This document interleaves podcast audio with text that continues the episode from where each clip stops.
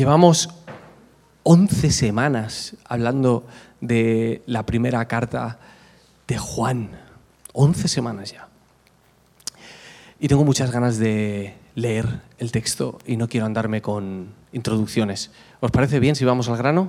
¿Sí?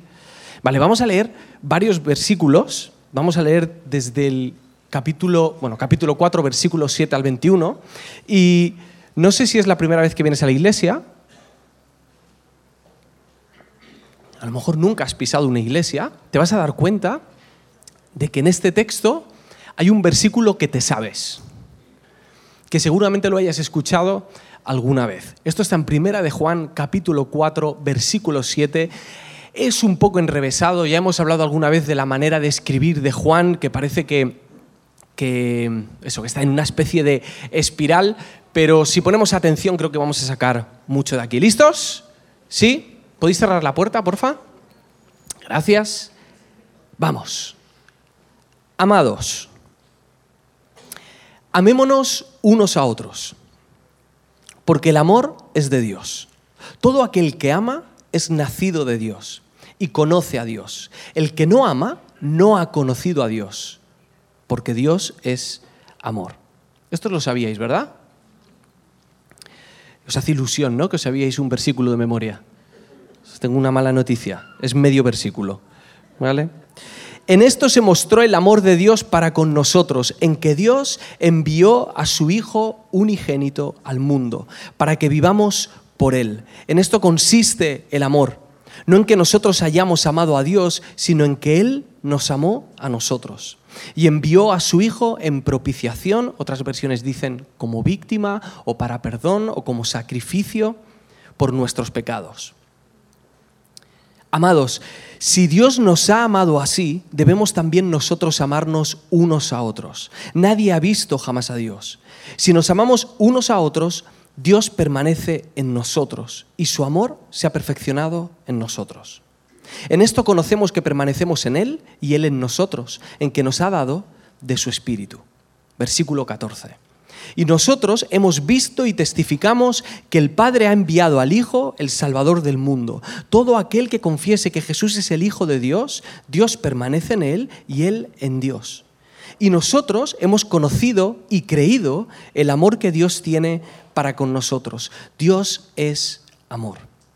Y el que permanece en amor, permanece en Dios y Dios en Él. En esto se ha perfeccionado el amor en nosotros, para que tengamos confianza en el día del juicio. Pues como Él es, así somos nosotros en este mundo. En el amor no hay temor, sino, eh, perdón, sino que el perfecto amor echa fuera el temor, porque el temor lleva en sí castigo, de donde el que teme no ha sido perfeccionado en el amor. Nosotros le amamos a Él porque Él nos amó primero. Si alguno dice, yo amo a Dios y aborrece a su hermano, es mentiroso. Pues el que no ama a su hermano, a quien ha visto, ¿cómo puede amar a Dios a quien no ha visto? Y nosotros tenemos este mandamiento de él. El que ama a Dios, ame también a su hermano. Creo que es fácil saber de qué vamos a hablar hoy, ¿no? Hay pasajes que a lo mejor te dejan la opción de ir en varias direcciones, pero cuando leemos este texto creo que queda claro que vamos a hablar del amor de Dios. Juan empapa toda la carta con el amor de Dios y en medio de instrucciones, en medio de consejos, en medio de avisos, en medio de reflexiones teológicas, siempre sale a relucir el amor. Y menciona el amor muchísimas veces, pero en este capítulo va al grano. Tanto es así que menciona la palabra amor o alguna de sus derivadas 29 veces solamente en estos versículos. Cuando, cuando hay que hablar acerca del amor, tengo sentimientos encontrados. Por un lado, siento que es repetitivo y que es un poco, pues eso, un desafío poder hablar otra vez del amor de Dios y, y no sonar a que estás diciendo siempre lo mismo. Pero por otro lado, es un tema inacabable. Siempre viene bien, siempre viene a tiempo, siempre es necesario, y no solamente en cada momento de nuestra vida, sino en cada época de la historia. En cada etapa de la historia ha hecho falta el amor una y otra vez. Los grandes fracasos de la historia, los grandes momentos oscuros de la historia de la humanidad, detrás de ellos, como telón de fondo, estaba la falta de amor. Y el día, a día de hoy sigue pasando lo mismo. En el siglo XXI somos la generación probablemente que más cosas sabe acerca del amor, más hemos filosofado acerca del amor, sabemos mucho a nivel filosófico, psicológico, sociológico, eh, incluso el efecto que tiene en nuestro cerebro, cómo altera nuestro comportamiento. Sabemos muchísimo acerca del amor, tenemos muchísima información, pero no sé si somos la generación que mejor ama. Como muchos somos la mejor generación que se ama a sí misma. En el mejor de los casos, si es que eso es algo bueno. Y como iglesia nos pasa algo muy parecido. Mientras que la iglesia primitiva, la primera iglesia, estaba llena de amor y era conocida en el mundo por sus obras de amor hacia el prójimo, la iglesia de hoy en día pasa bastante desapercibida por la falta de amor, o al menos por no ser ese tipo de amor. Sin embargo, los cristianos, los evangélicos, nos sentimos dueños del amor. Sentimos que nosotros tenemos el copyright. Nosotros tenemos la patente, somos los únicos con derecho a hablar del tema, somos los únicos que sabemos acerca del amor. Incluso nos enfadamos cuando cualquier otra persona o cualquier otro movimiento coge la palabra amor para hacer campañas publicitarias acerca de su manera de pensar o su manera de vivir.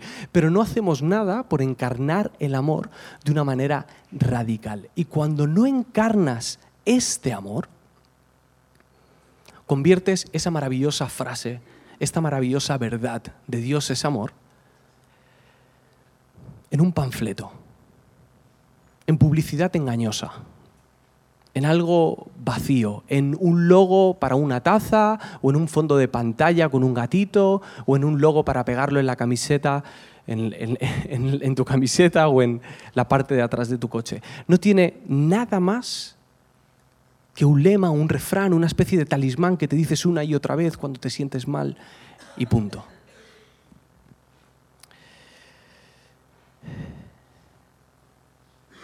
No sé en qué punto estás de tu camino con Dios, no tengo ni idea. Algunos de vosotros lleváis muchos años, otros quizás estáis empezando, otros eh, ni siquiera os habéis planteado seguir a Jesús o ni siquiera creéis que exista Dios o que Jesús históricamente existió. No lo sé. No sé en qué punto estáis a nivel teológico en vuestra vida o espiritual. Pero creo que todos sabemos en qué punto estamos en relación con el amor. Ninguno de los que estamos aquí ama como le gustaría amar. Ninguno. Todos coincidimos en eso. Todos estamos aprendiendo a amar. Creo que este pasaje nos va a ayudar a descubrir tres cosas muy importantes. ¿Quién es Dios? ¿Quiénes somos nosotros? ¿Y qué tenemos que hacer? Tenemos la tentación de amar por nuestras fuerzas. Queremos amar, sabemos que es bueno y apretamos los dientes y cuando oramos cerramos los ojos muy fuerte, muy fuerte para ver si así la próxima vez que nos encontremos a ese compañero de trabajo al que le daríamos de todo menos un abrazo, podemos amarlo. Pero sabemos que luego llega el compañero de trabajo y amarle no es fácil. Y amar a tu hermano de tu iglesia muchas veces tampoco es fácil. Y amar a tu esposo y a tu esposa y a tus hijos y a tus padres y a tus hermanos muchas veces tampoco es fácil. ¿Y si estamos haciendo la casa por el tejado? ¿Y si estamos enfocando demasiado esfuerzo en amar a los demás y nos estamos despistando de algunas cosas que nos ayudarían a amar de una manera inevitable.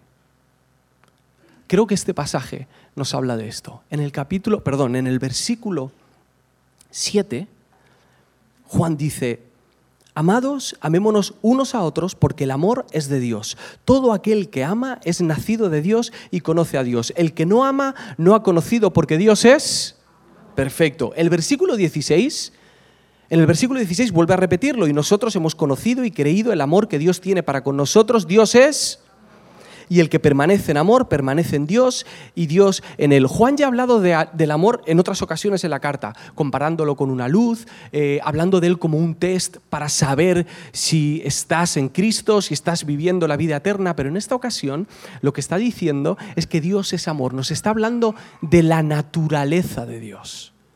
Nos está hablando de algo que forma parte del núcleo y de la esencia de Dios. Está haciendo una declaración teológica enorme. Yo no sé todo lo que tuvo que vivir o pensar Juan para llegar a este resumen. Conoció a Jesús, se sintió perdonado por él, caminó con él, le vio hacer milagros, le vio conversar con personas, le vio sanar a gente que era ignorada y menospreciada, le vio tratar con honor a los hombres, a las mujeres, a los extranjeros, a las viudas. Le vio morir en primera persona, le vio resucitar, le vio ascender.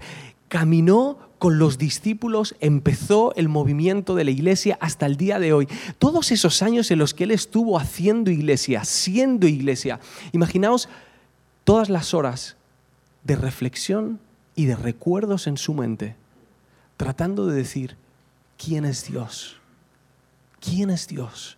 Y después de todo ese pensamiento, dice, Dios es amor. Esta declaración teológica en aquel momento era una locura. Por un lado, estaban los gnósticos.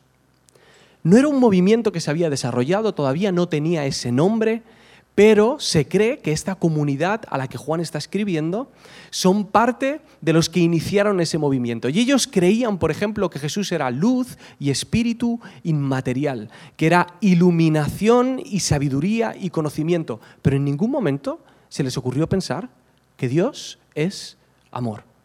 Por otro lado, teníamos a la mitología, la mitología griega y la mitología romana, donde los dioses estaban enfadados constantemente. Tenían rabia, eran abusones, eran violadores, pensaban en sus propios intereses, luchaban los unos con los otros por tener control y la gente simplemente era sus títeres, eran las personas de las que ellos podían sacar algo de provecho.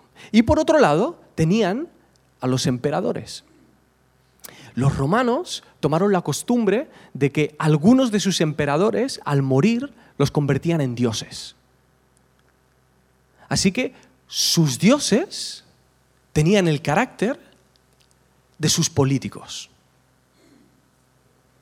¿Os imagináis que eso pasase aquí? Bueno, lo dejo ahí, ¿vale? El que tenga oídos. Era cuestión de tiempo que la gente dijese, vale, si este emperador al morir tiene el potencial de convertirse en un dios, ¿por qué no voy a empezar a glorificarlo aquí en vida? ¿Por qué no voy a empezar ya a tratarlo como un Dios? Así que los emperadores ya en vida empezaban a recibir los honores y la honra que en teoría debían recibir según su cultura una vez habían muerto.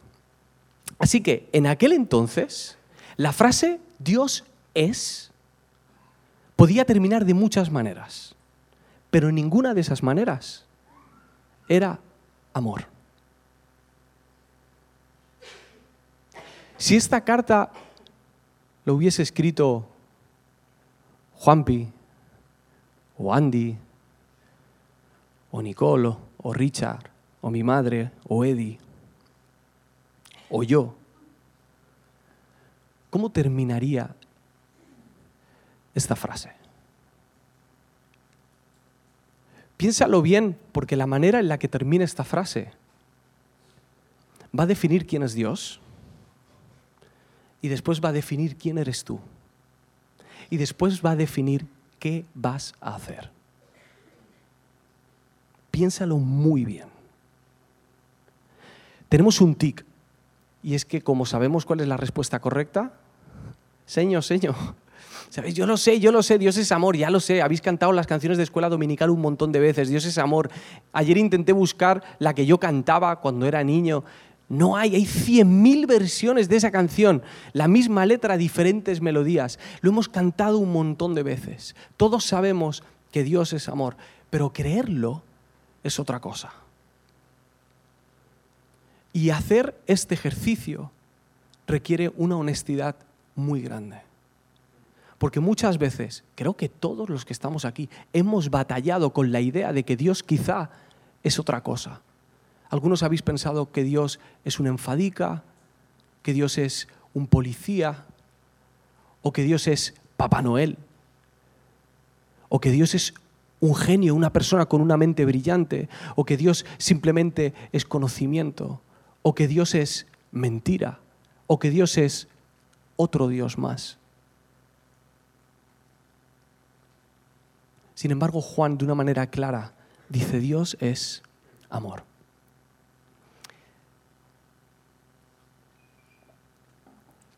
Me gustaría hablaros del valenciano más famoso de la historia de la humanidad. No es Calatrava, no es Chimobayo y no es Francisco Camps. Ninguno de esos nos ha dejado bien delante del mundo y del que voy a hablar hoy tampoco. Alejandro VI nació en Xátiva y fue papa. ¿Lo sabíais? Que hubo, no, pues ahí, ahí lo tenéis, un papa valenciano, fíjate, ¿sabes? Se hizo papa o lo hicieron papa en 1492. Y Alejandro VI tenía una moral muy ambigua. ¿Vale? Dejémoslo en eso. Desde el primer momento en el que le nombraron papa, él empezó a hacer una especie de estrategias y conspiraciones y trampas y tejemanejes, alianzas internacionales, nacionales, para tratar de colocar a toda su familia en los más altos cargos de Italia con la idea de poder tener el control de toda Italia. Estamos hablando de la proto-mafia italiana. Estamos hablando de la raíz de todo eso. Valencianos, lo recuerdo, ¿vale? Así que sus mejores aliados en toda esta trama que él tenía eran sus hijos. Cuatro hijos. Juan, César, Lucrecia y Jofre. Y los cuatro iban a una con él, lo que él dijese. El más destacado de todos ellos fue César. Creo que tenemos ese es César. Él fue el más destacado de todos ellos. Era un coco, era una persona súper lista, con un intelecto, avanzaba súper rápido en cada cosa que estudiaba o cada... Em, eh, si cada asignatura, cada reto intelectual que tenía lo avanzaba rapidísimo y fue cuestión de tiempo que tuviese altos cargos políticos, militares y eclesiales, religiosos, que en aquella época era algo que por otro lado iba bastante unido. Pero aparte de ser súper listo y de ser un gran amante del arte, César era peor que su padre. Se cree que César mató a su hermano Juan por poder o porque ambos luchaban por el amor de su hermana Lucrecia y una relación incestuosa. Su nombre original, el nombre de el Papa Alejandro, era, seguro que os, lo, lo habéis escuchado alguna vez, Rodrigo de Borja, o cuando fue a Italia, Rodrigo de Borgia. Y el hijo es César de Borgia. Y si no me equivoco, creo que hay hasta una serie de los Borgia, ¿no? Vale, pues no la veáis. Va. Ya os la cuento yo. César fue un fiestero, aparte de un asesino y de tener relaciones incestuosas. Eh, y sus amigos de fiesta eran Leonardo da Vinci y Buonarroti. Ojo, tenían muy buena relación y el amor al arte que César tenía pues le hizo conectar con ellos dos. A su padre, Alejandro, mientras era papa, se le ocurrió la siguiente idea. Necesitaba ganar adeptos para la religión. Quería más poder del que ya tenía. Dijo, bien, vamos a cambiar la imagen de Jesús. Vamos a hacer una campaña de marketing alrededor de la imagen de Jesús. Porque a él no le gustaba cómo se veía Jesús. Le parecía que Jesús era demasiado moreno en las pinturas y que tenía demasiados rasgos de Medio Oriente. Sí que dijo, vamos a cambiar esto y vamos a presentar a un Jesús más europeo. Y se le ocurrió, vale, voy a contratar a Leonardo da Vinci y a Buonarroti y que entre ellos compitan para ver quién me presenta al Jesús más guapo. ¿Y sabéis a quién les dio para que se inspirasen? A su hijo César. El asesino, el conspirador, el tramposo, lo definían como frívolo y malvado. Los dos compitieron, ganó Leonardo da Vinci y una de las primeras pinturas que tenemos inspiradas en la imagen de él es El Salvador del Mundo de Leonardo da Vinci, aunque ahora se duda, la obra de arte más cara de la historia, inspirada en César de Borgia. La siguiente imagen, pásala porfa, son derivaciones de esa misma obra inspiradas en César de Borgia. La siguiente, ahí tenéis a César de Borgia y a Jesús a la derecha. Y una más, ahí tenéis a César de Borgia y a Jesús a la derecha. Algunos dicen que estos son rumores. Otros aseguran que fue absolutamente así. Y otros que hay un poquito de leyenda en todas estas cosas que se cuentan. La cuestión es la siguiente. La imagen que tú tienes de Jesús en tu cabeza la ha pintado alguien. La pregunta es, ¿quién ha pintado esa imagen? Y no me refiero al físico. Vayamos más allá. No me refiero a la cara. Me refiero al carácter de Dios, a la esencia de Dios. ¿Quién ha pintado ese cuadro de Dios en tu mente. Porque pueden haber sido tus padres, tu educación, tu religión, tus abuelos, tus intereses, tu pecado, tus experiencias. ¿Quién ha pintado esa imagen que tú tienes de Dios?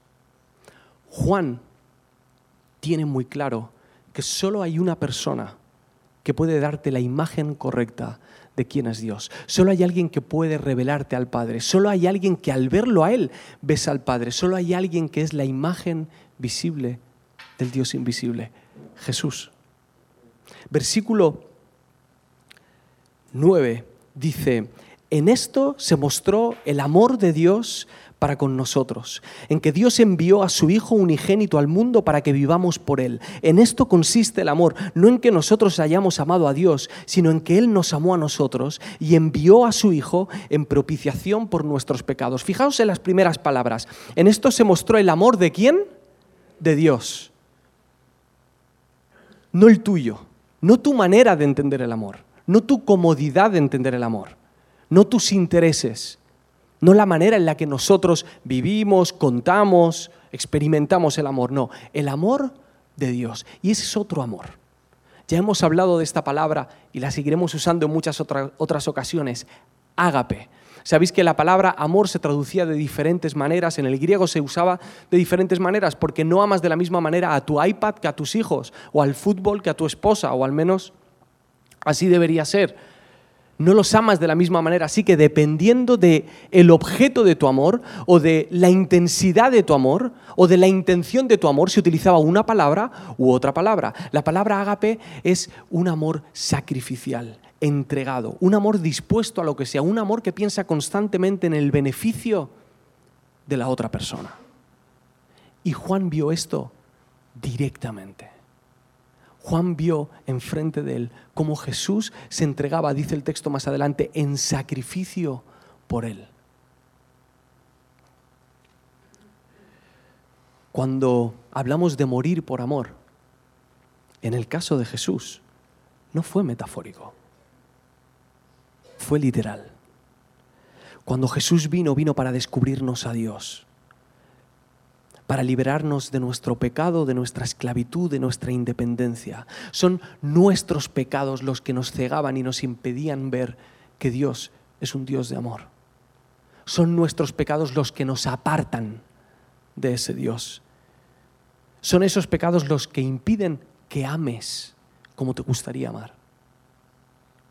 Y son esos pecados los que Jesús vino a cargar para que no los llevásemos nosotros, para que descubriésemos quién es Dios. El versículo 10 dice que el amor consiste no en que nosotros hemos amado, sino en que Él nos ha amado. El versículo 19 lo dice de otra manera, dice que Él nos amó primero. Yo no sé si entendemos el valor de esto, porque amar primero sube la categoría del amor. Amar cuando las cosas van bien es fácil, es fácil. Amar cuando no tienes que limpiar la casa los sábados es fácil.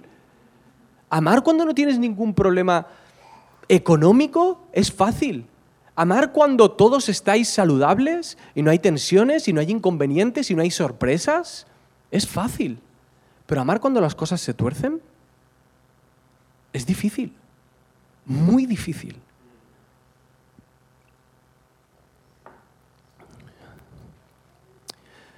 Cariño, lo siento, ya te pido perdón. Esta semana he tenido una bronca con Bonnie de las que hacía mucho tiempo que no tenía. Iba a decir que se pusiese de pie para quien no te conozca, pero lo vamos a dejar así. ¿Vale? Hemos tenido una discusión fuerte. Esas discusiones que no sabes cómo has llegado ahí. Os, ha pasado. A todos. No sabes cómo has llegado a ese punto. Lo único, lo único que recuerdas es que estabas enfadado, de repente. Esas, esas discusiones de es que has dicho, es que me lo has dicho mal, es que esa intención, es que me lo dices con rintintín, es que me lo has dicho con segundas. ¿Sabes? Y el otro intenta justificarse y el otro otra vez. Todos aquí, ¿no? ¿Sí? No estoy solo, ¿verdad? No estoy solo. Vale, bien, bien. Solo quería saber que me queréis. La cuestión es que esa conversación fue complicándose y acabó explotando en el momento menos indicado. En la mesa, con las niñas, en la noche de San Valentín.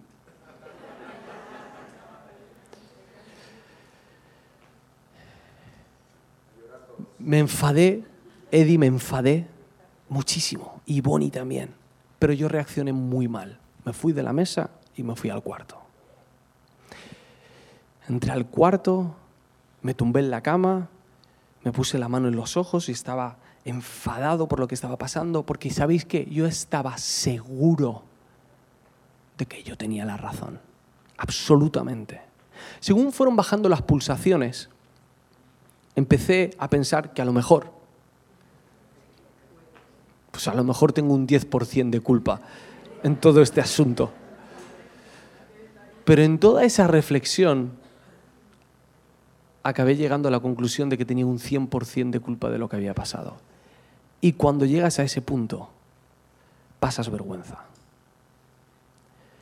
Y quería solucionarlo, pero no quería hacer lo que tenía que hacer para solucionarlo. Así que me fui a la cocina y me cogí un libro cristiano para ir de, de superior por la vida. Y me fui a la cocina y estaba leyendo y de repente escucho que se abre la puerta del cuarto y escucho los pasos de Bonnie. ¿Sabéis qué pensé por dentro? Ojalá venga a la cocina. Abrió la puerta y pensé, ojalá no venga a matarme. O sea, ojalá venga algo bien, ¿no?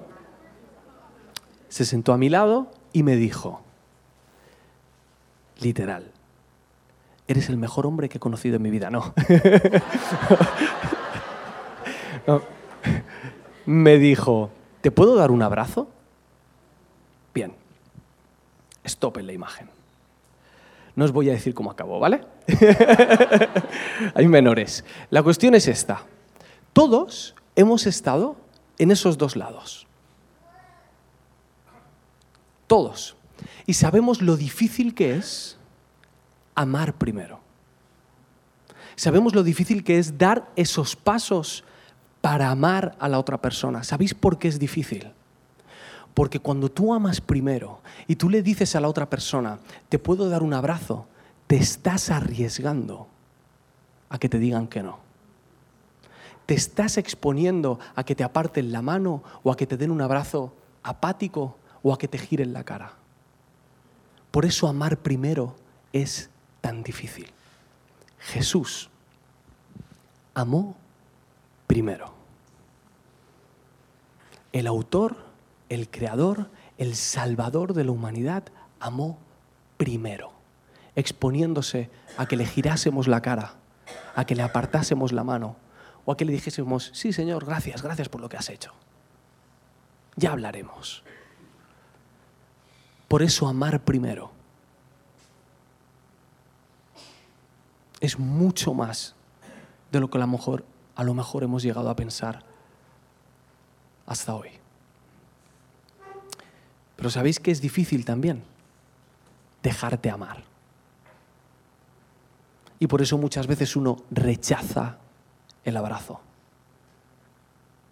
Porque cuando te dejas amar por Jesús, estás reconociendo que tú eres incapaz, que necesitas ser salvado, sanado, reconstruido, restaurado, que tienes errores. ¿Errores he dicho? Pecados. Tienes rincones en tu vida oscuros, totalmente alejados de Dios. Y sabes que cuando Jesús viene delante de ti te dice, te puedo dar un abrazo, vais a tener que hablar de eso.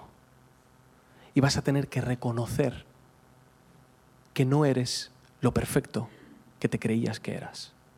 Cuando te dejas amar por Dios, tienes que tener intimidad, silencio, soledad y encontrarte con quién eres para poder encontrarte con el abrazo de Jesús y poder reencontrarte luego con quién eres ahora, que has sido amado por Jesús. Y en ese proceso uno tiene la tentación de dejarse amar por otros, por otras, que te ofrecen un amor un poquito más fácil.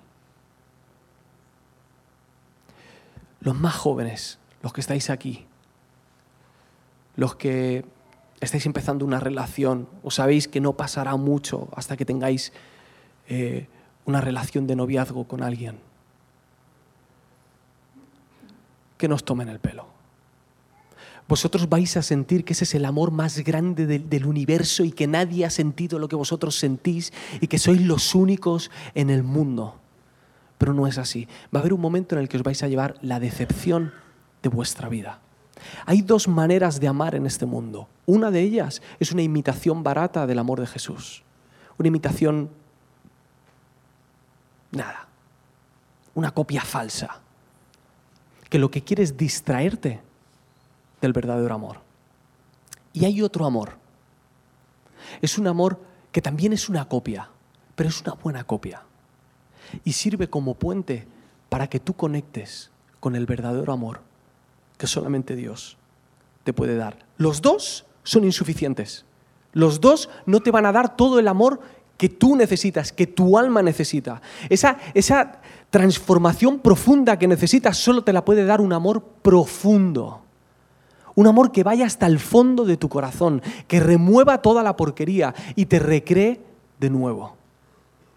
Los dos amores son insuficientes, solo que hay uno que lo sabe y te dirige a Dios. Y hay otro que se cree que es suficiente y lo va a querer todo para Él. No te conformes con el amor.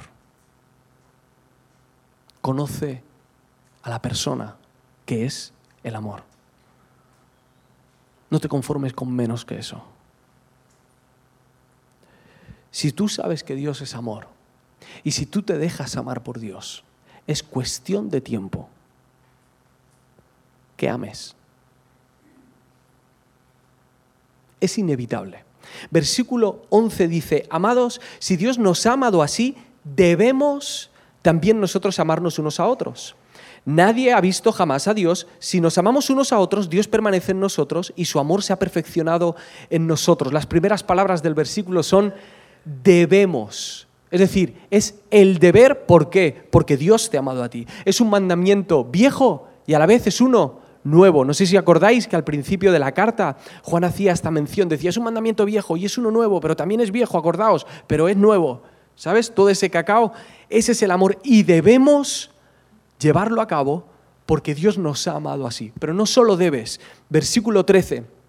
En esto conocemos que permanecemos en Él y Él en nosotros, en que nos ha dado de su espíritu. No solo debes, puedes porque te ha dado de su espíritu. Puedes amar porque te ha dado de su espíritu. La cuestión es cuando intentas amar perfectamente, pero sin recibir el amor de Dios. Es ese espíritu el que te hace amar como Jesús, no tus intenciones ni tus esfuerzos. Vamos a dar un salto. Versículo 19 dice, dice, nosotros le amamos a Él porque Él nos amó primero. Es inevitable amar como Él cuando recibes el amor que pone en ti. No hay otra. Esto es como cuando llegas en agosto, un domingo, aquí, y vienes de color naranja que parece que te has echado colorante de paella. Es inevitable que sepamos que has estado en la playa. Es inevitable. Te has expuesto al sol y eso se va a ver. Cuando te expones al amor de Dios, brota de ti, fluye en ti. A veces cuesta, claro que sí, pero fluye en ti.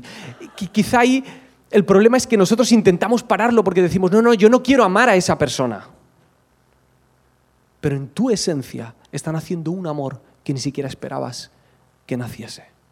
Cuando te encuentras con la naturaleza de Dios, no puedes disimularlo. Y cuando empiezas a hacer el bien, a servir, a abrazar, a perdonar, a corregir, cuando eres paciente, estás compartiendo con los demás. Ojo a esto. Estás compartiendo con los demás la naturaleza misma de Dios. Estás haciendo famoso a Dios. Estás dándole gloria a Dios. Estás declarando la existencia de Dios cuando tú amas, abrazas, perdonas, eres paciente, das oportunidades, cuando corriges, cuando exhortas, cuando dices la verdad, estás compartiendo la naturaleza de Dios. Dejadme que resuma esto en tres puntos. Uno, Dios es amor. Dios es amor. Si no eres creyente, Quizá no crees en Dios y tus, razones tienes, seguro que sí, pero ¿crees en el amor? Casi seguro. Y crees que el amor es bueno para ti y que es bueno para los demás. ¿Y si ese amor que ya sabes por experiencia que te va a defraudar, en realidad te está contando de un amor más alto y más grande? ¿Y si en realidad ese amor que te gustaría experimentar y compartir solamente lo puedes recibir del Dios de amor? Y si eres creyente, a lo mejor tus hábitos, tu religión, tus costumbres te han hecho olvidar que Dios es amor. Y ahora completas la frase con Dios es cualquier otra cosa. Y necesitas hacer memoria y recibir de nuevo ese amor. Uno, Dios es amor. Dos, déjate amar. Eso que tú piensas que Jesús no puede perdonar, pues es mentira. Sí que puede perdonarlo. Ese, esos pecados que tú crees que, no, no, no, no, no, esto no, esto seguro que no, ¿cómo va, cómo va una persona a amarme sabiendo todo esto? Mentira. No es que vaya a amarte sabiéndolo, es que ya lo sabe y te está esperando. Esas heridas que crees que Dios no puede sanar, Eso, ese daño que te han hecho, esa historia que has vivido que crees que te humilla y que te deshonra como ser humano, Dios cargó con ella en la cruz. Jesús se llevó el peso de tus pecados y de tus heridas. Déjate amar por Él. El versículo 18 dice, en el amor no hay temor, sino que el perfecto amor echa fuera el temor, porque el temor lleva en sí castigo, de donde el que teme no ha sido perfeccionado en el amor. Esto va para los que sois creyentes, para los que lleváis muchísimos años a lo mejor siguiendo a Jesús. Si estás sintiendo miedo y temor, necesitas perfeccionarte en el amor.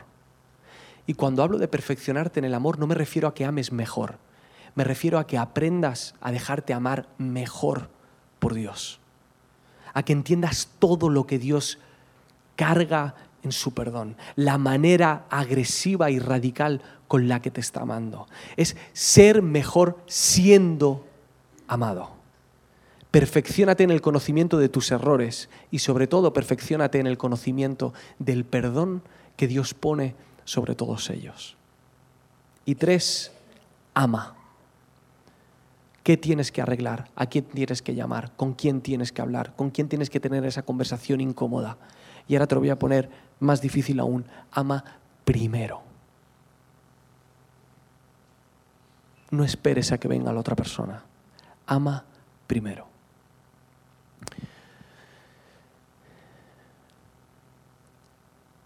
Es importante conocer a Dios. Y Dios es amor.